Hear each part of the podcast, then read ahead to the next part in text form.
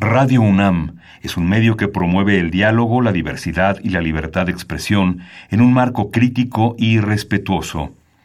Los comentarios expresados a lo largo de su programación reflejan la opinión de quien los emite, mas no de la radiodifusora. Radio UNAM presenta Al compás de la letra. Al compás de la letra. Un programa conducido por María Ángeles Comezaña.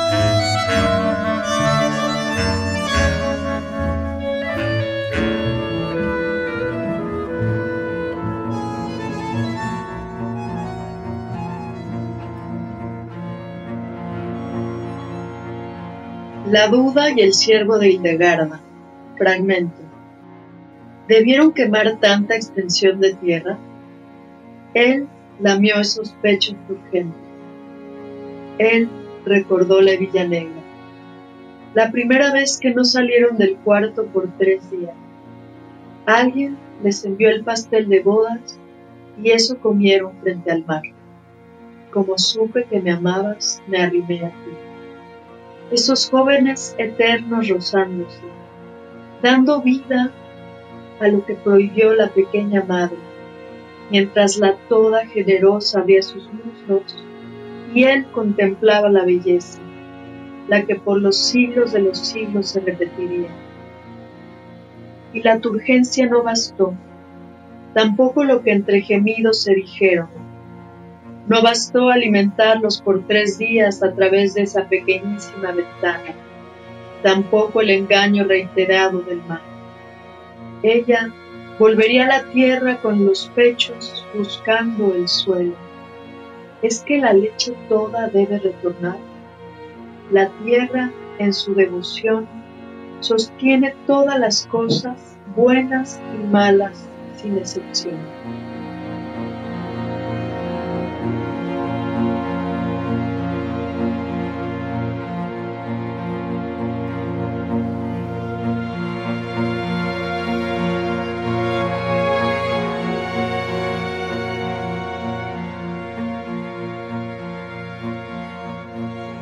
Queridísimos amigos, estamos una vez más en la, dimensión del radio, la maravilla del radio y sobre todo de Radio UNAM, que nos permite acercarnos a la poesía de una poeta que acaban ustedes de escuchar, de escuchar realmente espléndida, entrañable, queridísima, que es Kenia Cano. Bueno, soy María Ángeles Comezaña, al compás de la letra vuelve a empezar. Estamos en esta dimensión rara de la vida que nos ha puesto frente a, la lejanía para estar cerca. No podemos acercarnos, pero estamos muy cerca. Y la poesía creo que es el vínculo, el corazón, eh, el latido que nos permite saber que que estamos todos pasando por lo mismo y que tenemos una gran necesidad de acercarnos, de escucharnos. Y qué mejor manera de acercarnos que la palabra poética. Yo los saludo a todos, sé que me están escuchando los de siempre, otra vez repito, sé que Esther Valdés está puesta en el radio, sé que Ramiro Ruiz Durán nos está escuchando emocionado, seguro, con la, con la poesía de Kenia Cano, esta invitada de la tarde de hoy, a quien saludo con, mucho cariño y, te doy las gracias, Kenia, por, por aceptar estar aquí con nosotros. Muchísimas gracias por haber aceptado, Kenia. María Ángeles, querida, es la verdad para mí un placer compartir contigo este amor por, por algo que nos une entrañablemente, que es la poesía. Estoy muy contenta de estar aquí. Bueno, pues imagínate yo que me has tenido toda, toda la semana leyendo tu libro, Un animal para los ojos, y de verdad me llevaste a un viaje y, ahora ya no puedo salirme. Me vas a tener que decir cómo llego a la orilla, cómo le hago para salirme de este, de este viaje que me ha hecho pensar en la noche, en la madrugada, eh, meterme para, para, para preguntarle como si fuera, eh, digamos, eh, como si fuera el tarot, como si fuera el libro de las adivinaciones. De pronto pregunto algo, abro en la página 40 y me lo respondes en fin, que me parece toda una aventura poética y, además una, una sorpresa, eh, tu escritura, tu viaje, tu manera de, de estrechar las palabras, querida Kenia. Queridos amigos, yo les digo que, quién es rápidamente Kenia. Tenemos varias semblanzas, la semblanza que está en su libro, que es muy bonita, pero luego me encuentro que Davo Valdés, Kenia querida, te lo digo a ti, se los digo a todos los que nos estén escuchando, en, en, esta revista Tierra Adentro, hace un dibujo de, de tu obra, Kenia linda. Y entonces me gustaría leer a, manera distinta, digamos, este, algo de lo que nos dice sobre tu obra, Davo Valdés, para que tú nos vayas además complementando lo que te parezca importante que los radioescuchas conozcan de, de tu trabajo. Claro que sí nos dice Davo Valdés, me interesan los artistas que no se ciñen a una sola disciplina, sino que navegan entre distintas áreas en busca de una mayor profundidad creativa y que al mismo tiempo en cada disciplina revelan algo íntimo y profundo de su propia experiencia en el mundo. Algo así pienso del trabajo de Kenia Cano. Ciudad de México, aquí sí podemos decir que nació, es muy, muy, muy joven, en 1972. Poeta, pintora, artista multidisciplinaria, cuya obra se desborda de las categorías tradicionales que propone la crítica del arte. Me encanta esto, porque coincido totalmente. Una de las características que más disfruto de la obra de Cano es su honestidad descarnada y sensual. Siento cercana su poesía, aunque ella hable de la experiencia de ser mujer y yo sea hombre, nos dice Davo Valdés. Quizá en el fondo hay algo compartido, tal vez porque a través de sus imágenes me gusta experimentar otra visión del mundo. Kenia Cano nació en Cuernavaca, Morelos, cuando comenzó el verano de 1972. Se ha desempeñado principalmente como poeta, pintora y tallerista, aunque recientemente ha explorado con proyectos que involucran la música como eje poético. En 2010 fue merecedora del Premio Iberoamericano de Poesía Carlos Pellicer por su libro Las aves de este día. ese poemario son los versos, dos puntos. En el centro del mundo hay un laurel y desde ahí los pájaros desploman, despuntan, anuncian la caída, el canto en cada ojo, cubren, ensanchan, abren sus alas. También ha publicado los poemarios Oración de pájaros, Acantilado, Tiempo de hojas y Hojas de una sibarita indiscreta, uno de sus libros más recientes fue Autorretrato con animales, que editó el Instituto de Cultura de Morelos en la colección La Hogaza. Este de Un animal para los ojos que leímos, que leí toda esta semana yo, Kenia, ¿no es el más reciente? Te pregunto, Kenia querida. Eh, no, María. Bueno, después de este de Un animal para los ojos está eh, un diario de poemas incómodos que publicó la Universidad Autónoma de Querétaro. Entonces, un animal para los ojos es anterior al más reciente, ¿cierto? Sí, exacto. Sí, es el penúltimo, digamos. El penúltimo, perfecto. Sigue diciéndonos eh, Davo Valdés, dice, cuando la autora, Kenia Cano, se adentra en la descripción de los animales, nos deja ver que también son ella. Y este es algo que yo sentí también cuando, cuando estaba leyendo tus, tus, poemas de un animal para los ojos. Sentí que tú eras ese siervo y que tú eras la mirada del siervo eh, con la que con la que empiezas, ¿no? Y que además este, también pones en este libro eh, eh, esta cita tan bella de Elsa Cross, ¿no? No hay sitio donde mire y que no esté en tus ojos de siervo aguardándome, que también es rete bonito de Elsa Cross. Bueno, Queridos amigos, imagínense qué autora traemos a Radio UNAM este jueves. Qué mujer eh, que, tiene en sus manos el talento y la posibilidad de incursionar en muchas expresiones artísticas, que son ella misma. Y eh, ahorita acabamos de escuchar un poema con, la voz de Kenia, eh, que, seleccionamos porque Kenia decidió que la palabra leche es la que va a guiar nuestro programa de hoy, de la que vamos a hablar. Y por eso ella leyó este fragmento de este libro maravilloso, Un animal para los ojos. Y bueno, este, e, es un poco esta la, la semblanza de Kenia. Me da tanta alegría que estés aquí y, tengo muchas ganas de que nos cuentes todo, todo, cómo le hiciste, cómo llegaste a esta poeta que acaba de morir hace tan poco y que yo quise tanto, que Susana Francis, nos decía, hay una chispa que se prende, que se, que se enciende en ti. Eh, me gustaría que me contaras desde cuándo empezaste, eh, cuál fue tu camino para llegar a la poesía, cuándo escribiste tu primer poema. Cuéntanos, cuéntanos, mi querida Kenia. Sí, ahorita que hablabas de, esa primera chispa, pues me acordé que es más como, como a veces esa actitud, ¿no? De, de, observar.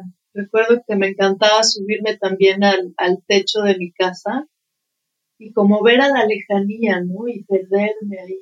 Entonces, creo que es como ese llamado a la contemplación, ¿no? A, a estar también en el momento, ¿no? A habitar el momento. Y creo que esto pues te da desde la primera tierra que es la infancia, ¿no? O sea, definitivamente creo que ahí viene, no es tanto como por haber leído un poeta o dos o tres, ¿no? Que por supuesto estuvieron, este, me encantaba leer poemas ya más como en la secundaria, pero creo que, que, que la semilla viene como de más lejos, ¿no? Que es esa forma de mirar y de preguntarse acerca de, lo que nos rodea.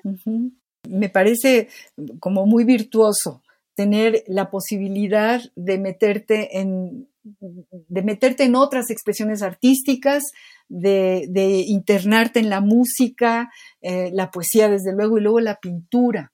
Esas tres expresiones las haces tuyas cuándo, cómo le haces, dónde te formas. Cuéntale algo a, nuestros radioescuchas y cuéntame a mí, Kenia querida. Sí, claro que sí. Siempre la verdad he estado como muy atraída hacia la imagen y hacia la palabra, ¿no? Las dos cosas. Me acuerdo mucho que me gustaba coleccionar fotografías. Primero empecé como en el área de las artes visuales por tomar talleres de foto y me, interesó mucho esto, ¿no? Y en la poesía, como, como creo que te platiqué hace unos días, en la práctica del diario, ¿no? También que empecé desde muy temprano. Y te estaba contando de este último libro que salió después de Un animal para los ojos, que es el diario de poemas incómodo.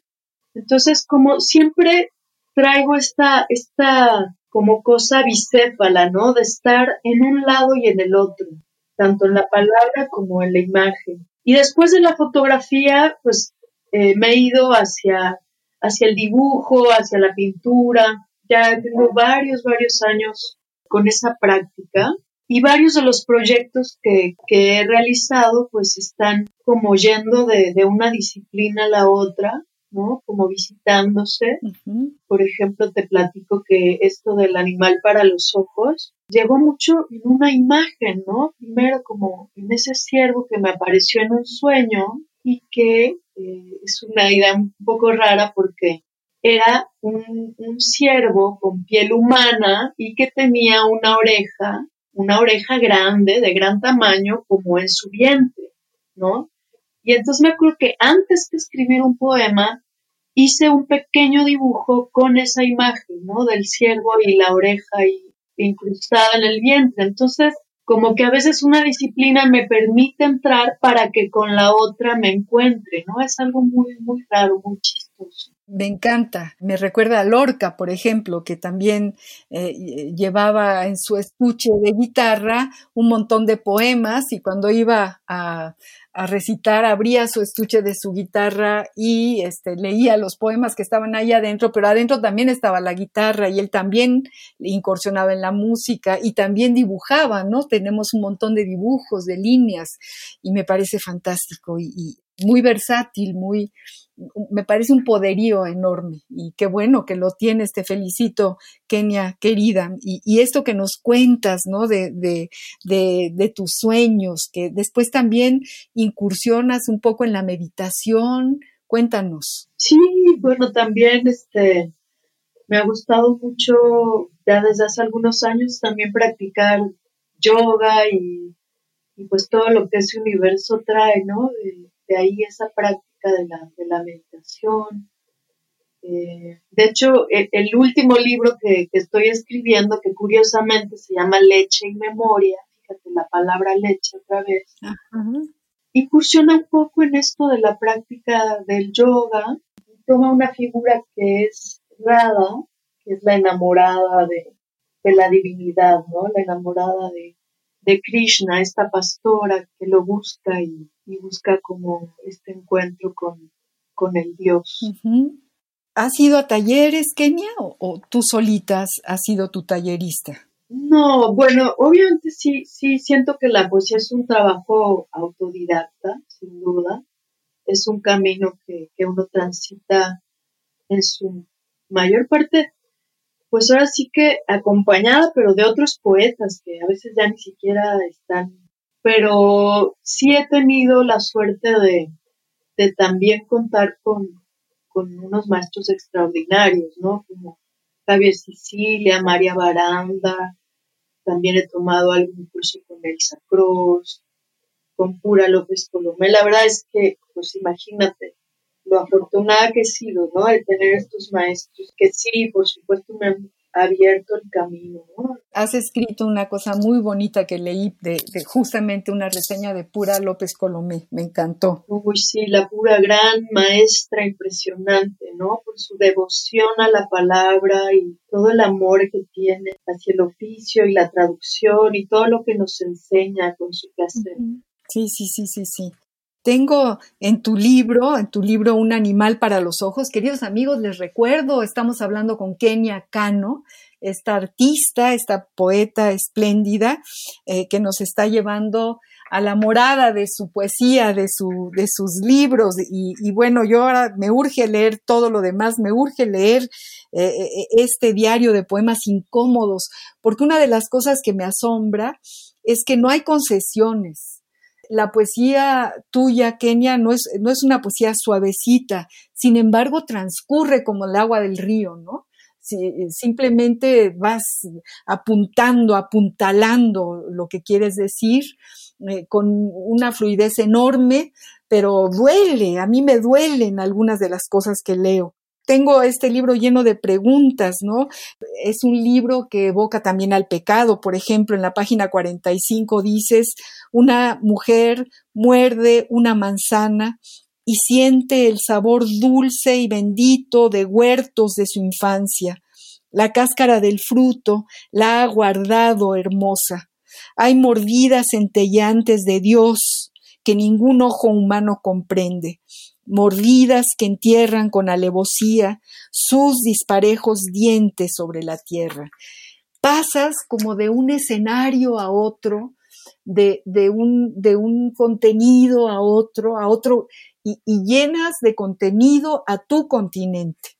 ¿Cómo, cómo, ¿Cómo, planificaste este recorrido de este libro que es el que yo, yo tengo aquí a tesoro, Kenia, de un animal para los ojos? Fíjate que la palabra como planificar eh, me suena un poco extraña para, para, mi proceso, porque muchas veces eh, no es tanto el plan, sino justamente como el no plan, ¿no? O sea, esa, esa entrada a lo desconocido, a lo oculto, ¿no? Como esas pequeñas llamadas que, que se te están haciendo y que solamente vamos respondiendo, ¿no? De esa forma. Eh, obviamente sé que muchos poetas no trabajan de esa manera, son más racionales y tienen todo en orden, pero en mi caso es como abrirme, ¿no? Un poco a ese mundo que se va presentando. Eh, me acuerdo mucho como en esa época sí estar haciendo varias piezas con siervos, ¿no? ¿no? No sé si recuerdas por ahí en algunos poemas también que está esta mujer como poniendo un hilo blanco alrededor de una pieza como de un ciervito, ¿no?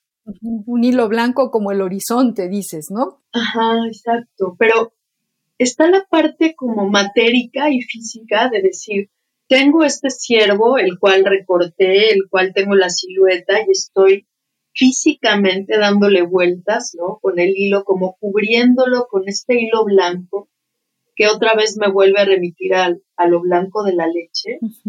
Pero eso mismo me despierta para irme a, a otro poema, ¿no? Entonces, como estar leyendo esas imágenes que aparecen en una u otra forma, digamos, y pues acompañándote por lecturas.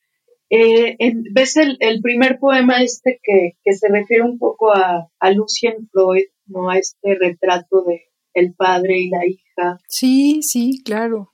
Y el siervo que bebe en los ojos de la hija. Como que todo se va hilando, pero a través de la figura del siervo, ¿no? Como que es seguir ese mundo que él propone. El siervo llega a ti como una propuesta, el siervo te habla, de repente me pregunto, ¿a quién le estás hablando? ¿Me estás hablando a mí, tu lectora? ¿Le estás hablando al siervo? ¿Estás hablando, eh, te estás hablando a ti misma? ¿Estás hablando con tu conciencia, con tu inconsciente? Eh, en, algunos poemas siento que es yo, soy yo la que lo recibo, es a mí a quien me estás diciendo lo que escribes. En otros poemas estás tú haciendo una reflexión contigo misma, en, otros de los poemas de este libro. Y el siervo es como el hilo conductor. A eso me refiero con la horrible palabra de planear.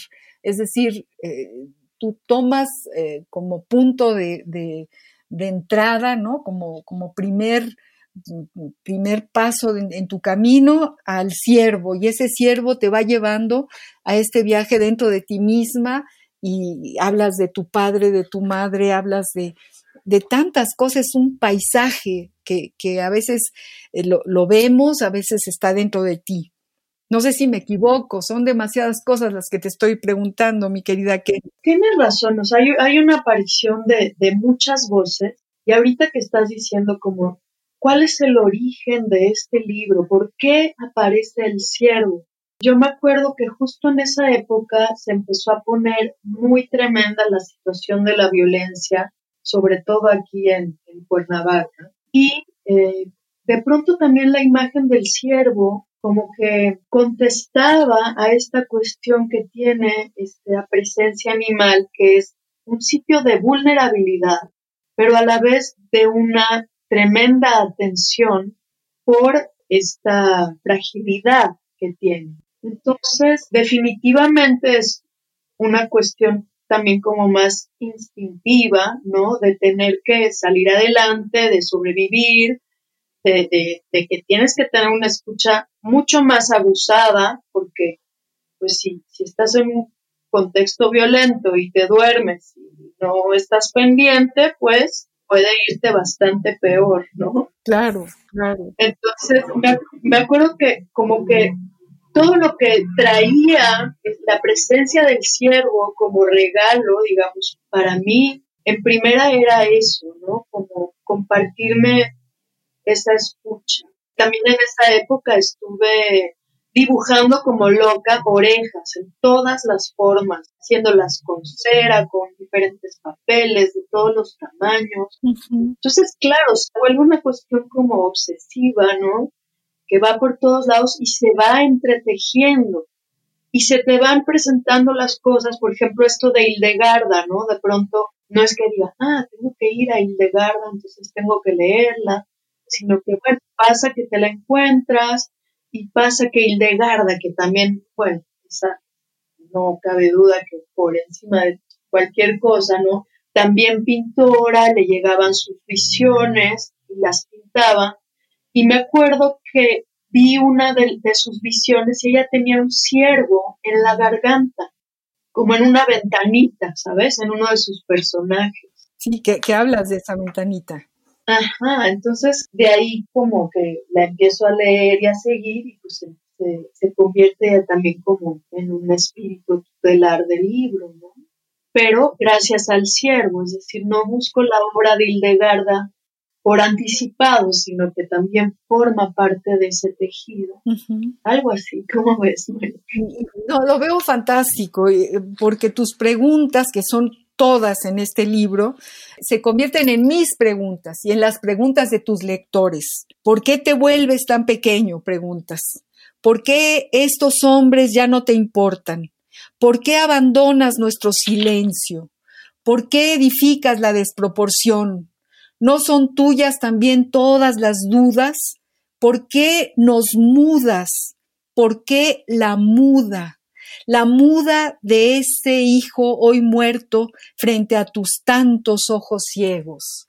Fíjate, nos vas llevando a, a, estas preguntas, ¿no? Que son de todos en este momento histórico. Además, es la puritita pertinencia, Kenia.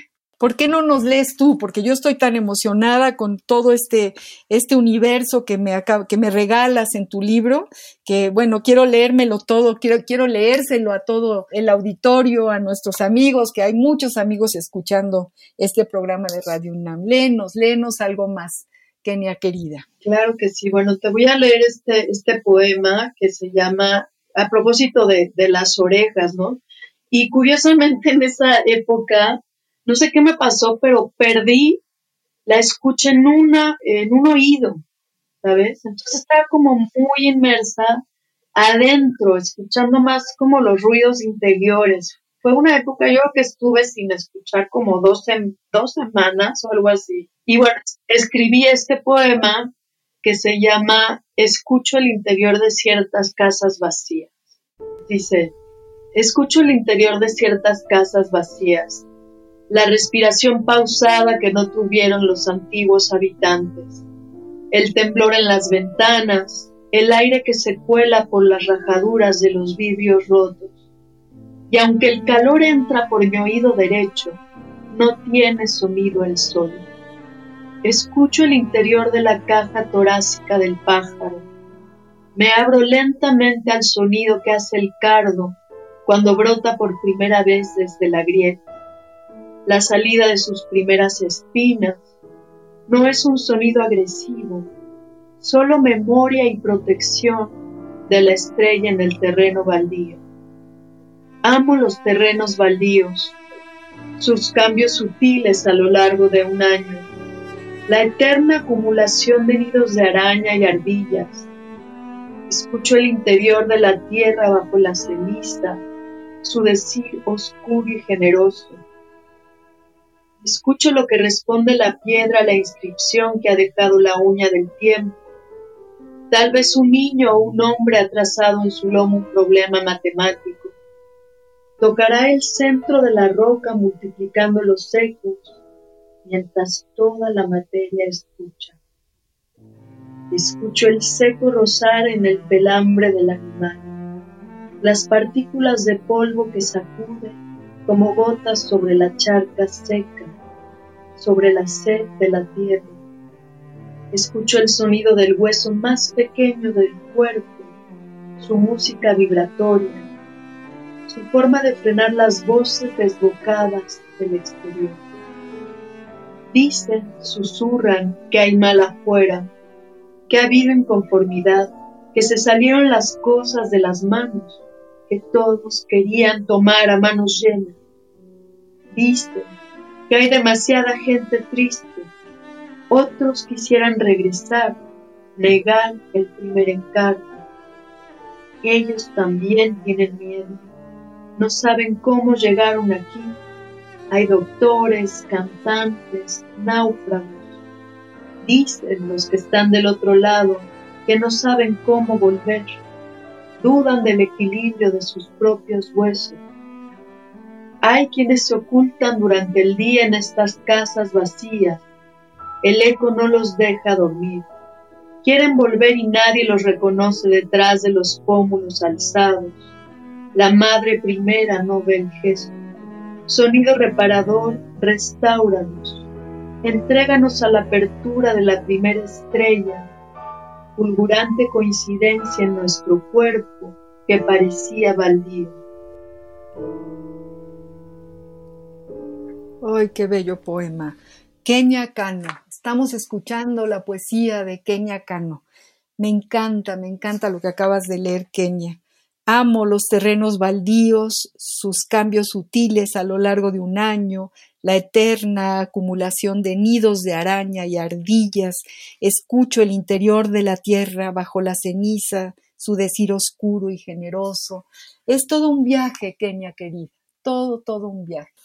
Queridos amigos, este es el compás de la letra. Estamos escuchando y platicando con Kenia Cano, esta artista eh, maravillosa que está aquí con nosotros en Radio UNAM. Eh, ella seleccionó la palabra leche, nos hemos referido a esta palabra y eh, ella nos ha leído estrofas de su, de su libro Un animal para los ojos, refiriéndose a esto, a la leche, a esta palabra que pues nadie había seleccionado esta palabra. A veces se repiten. Kenia, llevamos cuatro años buscando palabras en los poetas que llegan y nadie había dicho leche. Oye, ¿cómo? Algo tan básico. Algo tan básico que, que, todos, que a todos nos nutrió en algún instante, por supuesto, y fíjate qué maravilla. Siempre nos vamos al diccionario del español de México, del Colegio de México, eh, como ejercicio, por amor a las palabras y porque también sabemos que por ahí está Pancho, Pancho Segovia haciendo este diccionario y como es un poeta, bueno, pues se le sale la poesía cuando define las palabras. Vamos a, a escuchar qué dice el diccionario del español de México, del Colegio de México, sobre esta palabra leche. La ruta de la palabra.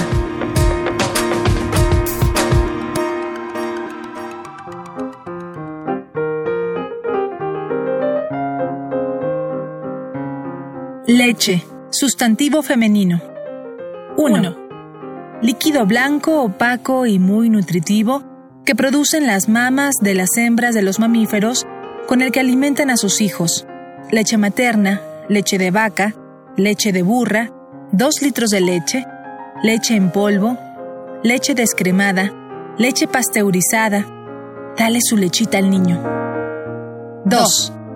Leche bronca este líquido cuando no está pasteurizado. 3. Leche malteada. Este líquido cuando se bate hasta formar espuma y que se le añade algún ingrediente que le da sabor. Tenemos leche malteada de fresa, vainilla y chocolate. 4. Cualquier jugo blanco que produzcan las plantas o se obtenga de ellas. Leche de coco, leche de almendras. 5. Suspensión compuesta por un hidróxido insoluble precipitado en agua forma una mezcla espesa y según el hidróxido que contenga, se usa para diversos padecimientos. Magma, lechada, leche de magnesia. 6. Mala leche, mala intención. Tiene muy mala leche con sus alumnos. Perdóname, no lo hice por mala leche. Se lo ocultó de pura mala leche. 7. Popular, buena suerte. ¿Qué leche tienes? Diccionario del Español de México. La ruta de la palabra.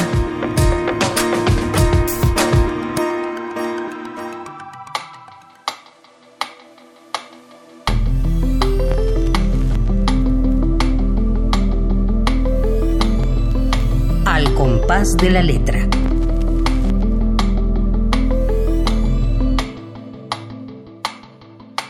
¿Qué te parece el diccionario y tu palabra, Kenia? Uy, me parece increíble y, me gusta más todavía haberla seleccionado, ¿no? Por, por todas estas caras diferentes que tiene la leche, ¿no? O sea, me encanta cómo puede ser este, desde su aspecto nutricio hasta el aspecto, pues, de la maldad, ¿no? De la leche mala, ¿no? La leche mala. Entonces, como si la leche pudiera oscurecerse también, ¿no? O sea, tener ese rango como de, de ser la leche pura, de hecho, pues se aprovechan de eso varios comerciantes, y hasta hasta la leche descompuesta. Claro, bueno, y la leche lo es todo, es, es la madre nutricia, es el líquido. El primer contacto con la vida yo creo que tiene que ver con la leche, no creo, estoy segura. Querida Kenia Cano, qué maravilla tu libro, tus libros, qué, qué belleza. Buscando cosas sobre la leche, mi hijo, que es especialista en García Lorca, me, me pasó una de las estrofas del romancero gitano que dice así, Kenia dice, Ay, San Gabriel, que reluces, Gabrielillo de mi vida, en el fondo de mis pechos ya nace la leche tibia Dios te salve, Anunciación, madre de cien dinastías, áridos lucen tus ojos, paisajes de caballista. Imagínate, Lorca se refiere también a la leche en, este, en esta estrofa del romancero gitano. Qué maravilla, qué lindo. Cuéntanos de, de tus exposiciones pictóricas. Me imagino tus cuadros y me imagino las fichas técnicas, poemas y me imagino que llegan los músicos eh, en la inauguración y tocan composiciones tuyas. Cuéntanos, esto me lo invento, pero así, así, te, lo, así te imagino. No, oye, fíjate que con este libro justo que, que te agradezco muchísimo que te has adentrado en él y que me parece tan lindo que digas que viajas con él, te lo agradezco la verdad que tuvo una cosa bien padre porque iba acompañado, como te decía, de todas estas piezas eh, plásticas. Entonces hicimos en, en, una galería aquí en la ciudad de Cuernavaca, que se llama la Galería 7 y 8, esta instalación con todas las piezas, pero incluso había, por ejemplo, los cuernos de los ciervos. Como alguien se enteró que estaba trabajando con eso, me dieron ¿qué te diré? Un costal gigante con cuernos de ciervos. Y entonces con los cuernos yo hice muchas piezas y entonces estaba la exposición y después hice junto con unos amigos, dos excelentes músicos, Marcos Miranda y Omar González, hicimos la lectura del poemario con música. Entonces fue un diálogo muy lindo. Ellos tocaban muchos instrumentos de Oriente como la calimba, este, la jimbarda, mucho que yo aprendí porque no tenía ni idea de cómo se llamaban. Pero fue un viaje muy lindo, sonoro, y estuvimos trabajando juntos pues varios años, ¿eh? También. Llegamos a ir hasta el Cervantino con ese... Uy, qué maravilla. Con ese conciertito que nos armamos, ¿no? Estuvo muy, muy lindo. Qué maravilla. Hablando de música, vamos a ir a una pausa musical busqué y busqué y busqué algo que tuviera que ver con leche, con la palabra, no encontré nada y mira que siempre encuentro, Pedro Guerra tiene todo. Para nosotros ahí es como la mina de, los temas, la mina temática hecha música y poesía. Pero en esta, ocasión no, no encontré, no encontré nada y entonces decidimos, eh, mi productora y yo, poner una canción maravillosa que se llama Mañana, cantada por Silvia Pérez Cruz. Yo no sé si tú conoces a Silvia Pérez Cruz, pero es todo un prodigio. Es una cantante catalana que canta como andaluza y que te llega al corazón. Vamos a escucharla, queridos amigos, mañana con Silvia Pérez Cruz. Cuando yo muera, amado mío, no cantes para mí canciones tristes Olvida falsedades del pasado. Recuerda que fueron solo sueños que tuviste. Que falsa invulnerabilidad la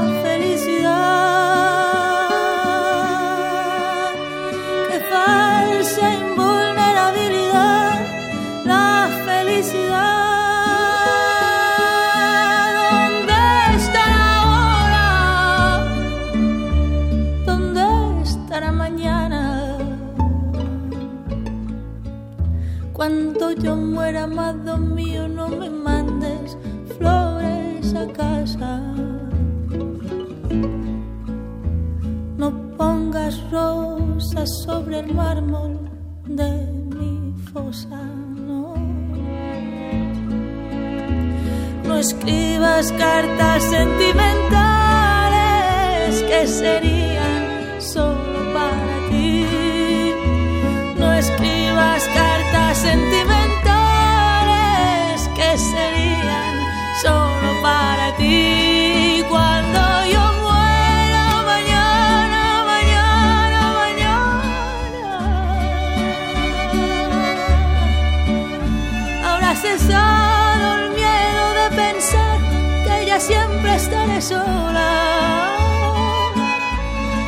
siempre estaré sola.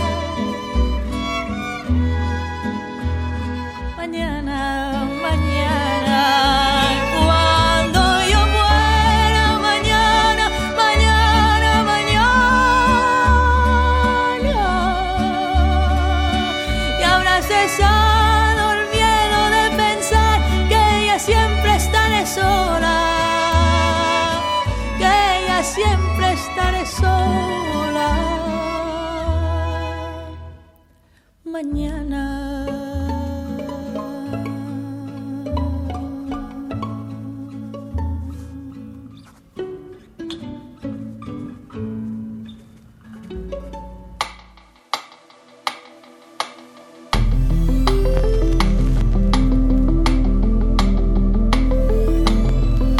Al compás de la letra.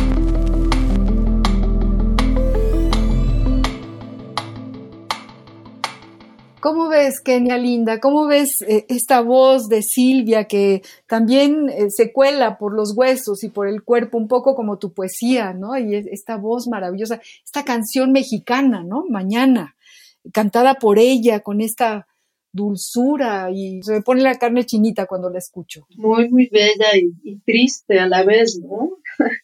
De pronto me hizo pensar cómo habla ella de que está muy sola, ¿no? Este, hablar de, de esa leche sola, ¿no? Decía, bueno, y entonces, ¿qué le va a pedir? ¿Un vaso de leche? O sea, cuando yo muera, solo deja un vaso de leche aquí, ¿no?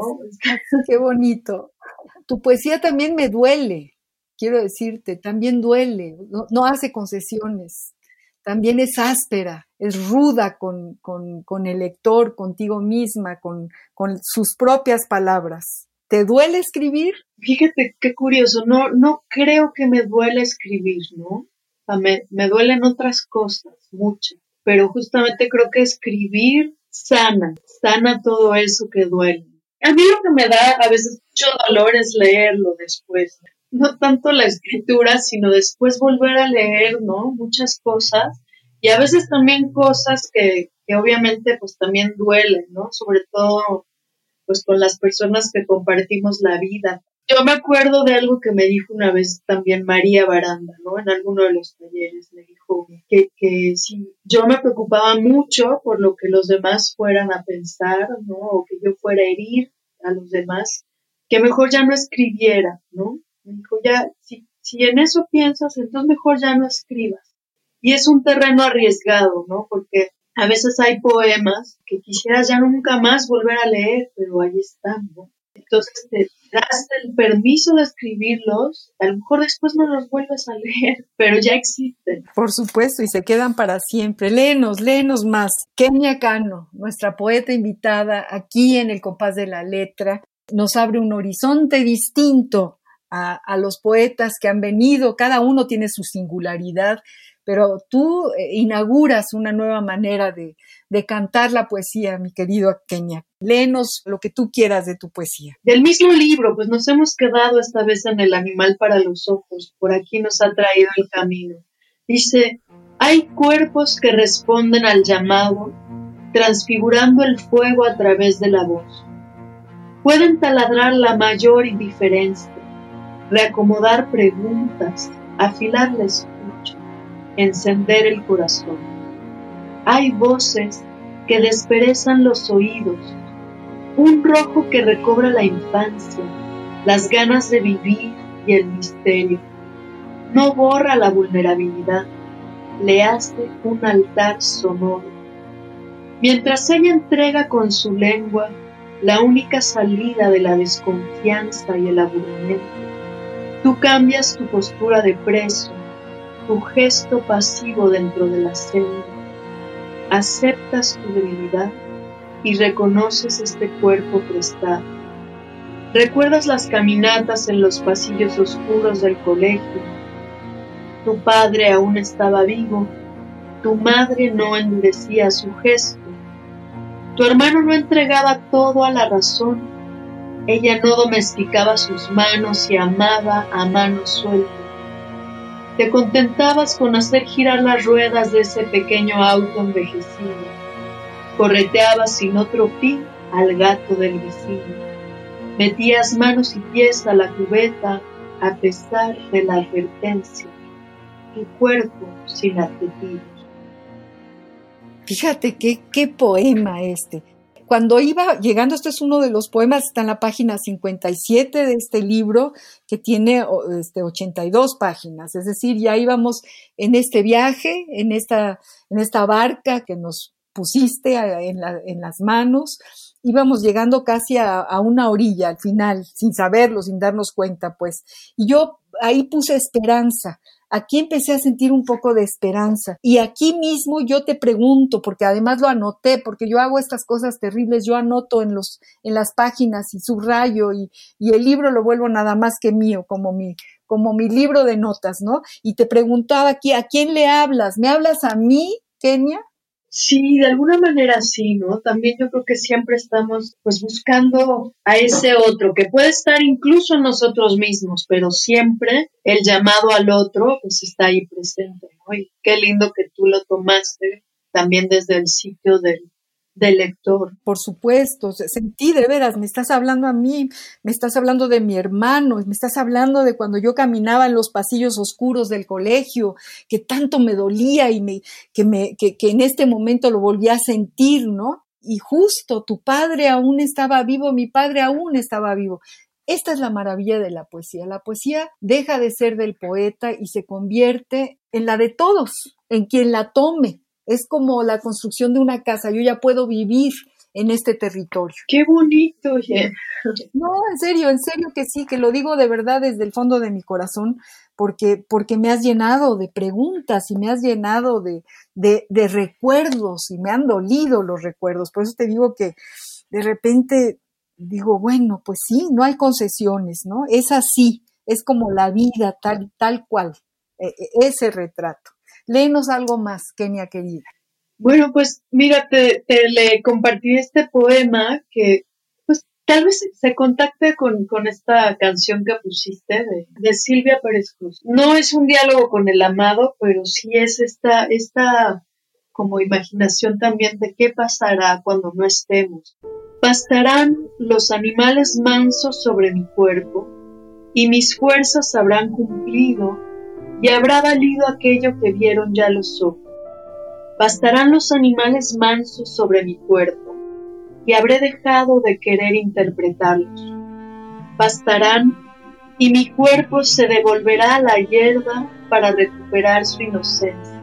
Habré dejado de reprocharme tantas cosas, no contar las sílabas exactas, la injusta proporción en el poema.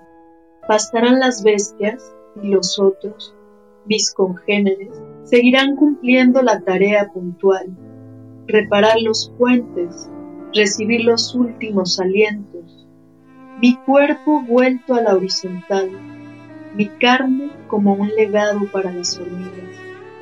Pero no será mi cuerpo sino el nuestro, nuestro cadáver compartido, la alianza final en la que sí hablaremos, el polvo generoso de las uniones, el lenguaje cumplido de las larvas. No habrá sido inútil amarnos de algún modo, el imperfecto, el punto en que no comunican nada los sanantes, y el colibrí se pasma de igual modo frente a la flor que no desea comprender. Bastarán animales mansos sobre mi cuerpo, y no sabré si ciervo, vaca o buey salivarán mis células, rumiantes mis últimas palabras, rozarán su paladar puro al fin, la cúspide de aquello que desea haber dicho. Desde este silencio honraré la lucidez de Virginia, el templo cerrado de la ermita, pero más, me importa la devoción del hombre puesto como una rama para sus hermanos sin alas, el equilibrio que gana aquel que duda, el gozo de los niños que todavía no pierden. No habré prometido eternidad y aún las bestias se nutrirán de mí, de ti, nosotras, de aquella mujer llevada y suelta ya en el río. Queridos amigos, hemos estado escuchando a Kenia Cano, eh, estamos reconociendo una manera de, de, una visión del mundo poético de muy, muy, muy propio, muy, muy de ella. Y, bueno, estamos yo muy feliz, y estoy segura que nuestros radioescuchas, por allá también está Azucena, y está Luis, y está Karim, y están todos, toda la familia completa que eh, a, la manera de antes se ponen a escuchar el radio para escuchar este programa, lo cual a mí me llena de emoción y, agradezco enormemente, me parece un, un, privilegio. Y, te estamos escuchando a ti, conociéndote, Kenia querida, y, y nos das un tesoro que es este libro y son todos tus libros. Dinos dónde podemos encontrar estos libros. Cuéntanos un poquito, además de, escribes tempranito a las seis de la mañana, vas caminando y sacas tu papelito y escribes, eh, lo haces en la tarde, en la noche. Cuéntanos algo de, de tu vida como escritora. Sí, claro que sí. Bueno, pues realmente también esto de la pandemia ha cambiado un poco los hábitos, yo creo que de todos los seres humanos, ¿verdad? Pero normalmente me suelo ir en la mañana a un pequeño tallercito que tengo en, Locotepec, que es un pueblo pues eh, aquí a las orillas de Cuernavaca, y ahí me voy a trabajar y a, escuchar, me gusta mucho caminar por, por las calles del pueblo. Y sí, soy más bien tempranera, lo has dicho bien, por algo has de ver sentido. Realmente no soy una escritora nocturna, escribo más que nada en las mañanas. Curioso que también hayas decidido poner esa canción de la mañana. Me siento mucho más afín con, con la mañana, sin duda.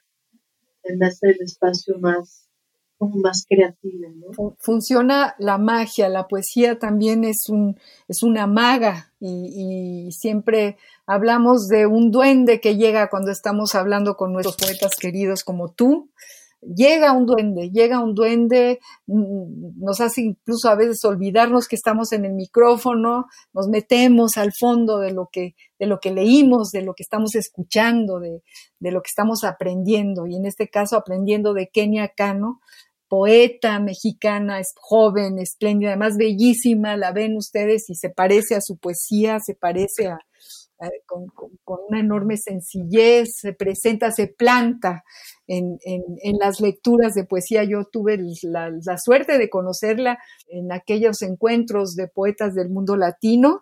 Ahí fue donde te conocí y estoy muy feliz de tenerte aquí, mi Kenia. Y te lo tengo que agradecer, agradecer muchísimo. No, yo a ti de verdad que también son las cosas que uno agradece, ¿no? A este oficio increíble que es a las personas que nos reúnen, ¿no? Yo no puedo estar más agradecida que la poesía nos permita acercarnos. Totalmente. No, no podría andar por el mundo si no fuera por, por, este, por este oficio, ¿verdad? Por supuesto, nos lo demuestran tus, tus poemas, tus libros y, y todo lo que nos has dado en este en este programa que, bueno, estaba honradísimo de tenerte, mi querida Kenia. Tenemos cuatro minutos para que se termine ya este programa, eh, este compás de la letra. ¿Por qué no nos lees eh, algo más de tu libro o de otro libro, lo que tú quieras, Kenia? A ver, si quieres leemos para cambiar un poquito de ánimo y de todo de este diario de poemas incómodos y bueno, pues de, la práctica del, del, yoga, ¿no? Que hay esta figura, esta postura emblemática en el yoga que es el perro boca abajo. ¿Tú hayas hecho alguna vez yoga? Sí, sí. Así se llama, es el perro boca abajo. Entonces dice así. Perro boca abajo, perro braca boca abajo, perro obediente, perro flexible, perro corazón un talo en el suelo, perro manos abiertas, perro manos de estrella, dedos, dedo medio alineado, Perro baja los talones, perro lo levanta la cadera, perro olvida tu sexo. Perro no ladres, perro inclínate, perro encuentra tu equilibrio, perro no pierdas, perro ardilla, perro nada, perro sin carácter, lleno el buche de nada, escasez de ladrido, mirada en medio de los pies. ¿Cómo puede ser esto divertido?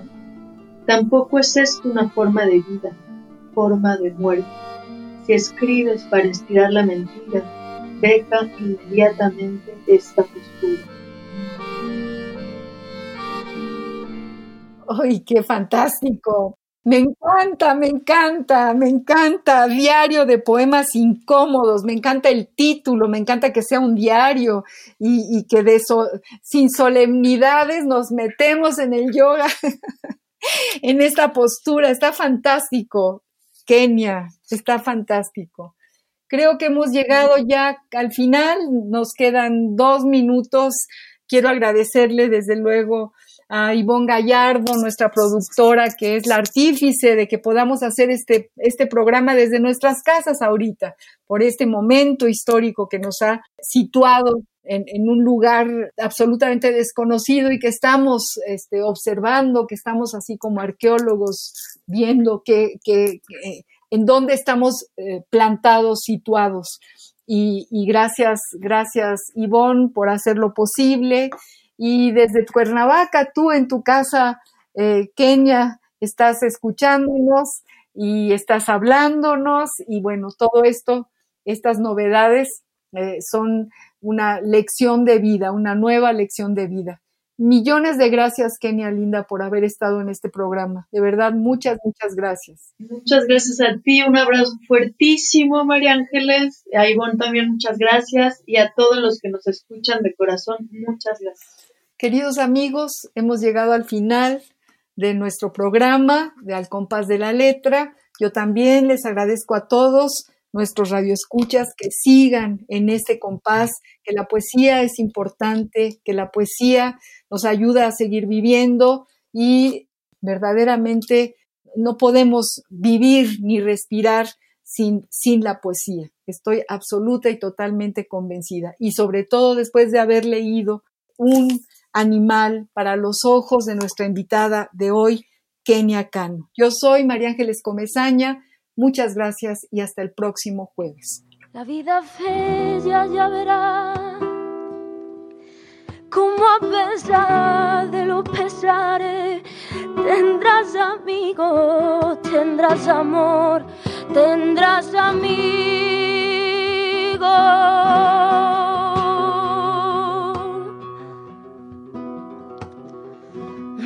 solo una mujer, así tomado de uno en uno, son solo polvo, no son nada. Radio UNAM presentó Al compás de la letra. Al compás de la letra. Un programa conducido por María Ángeles Comezaña.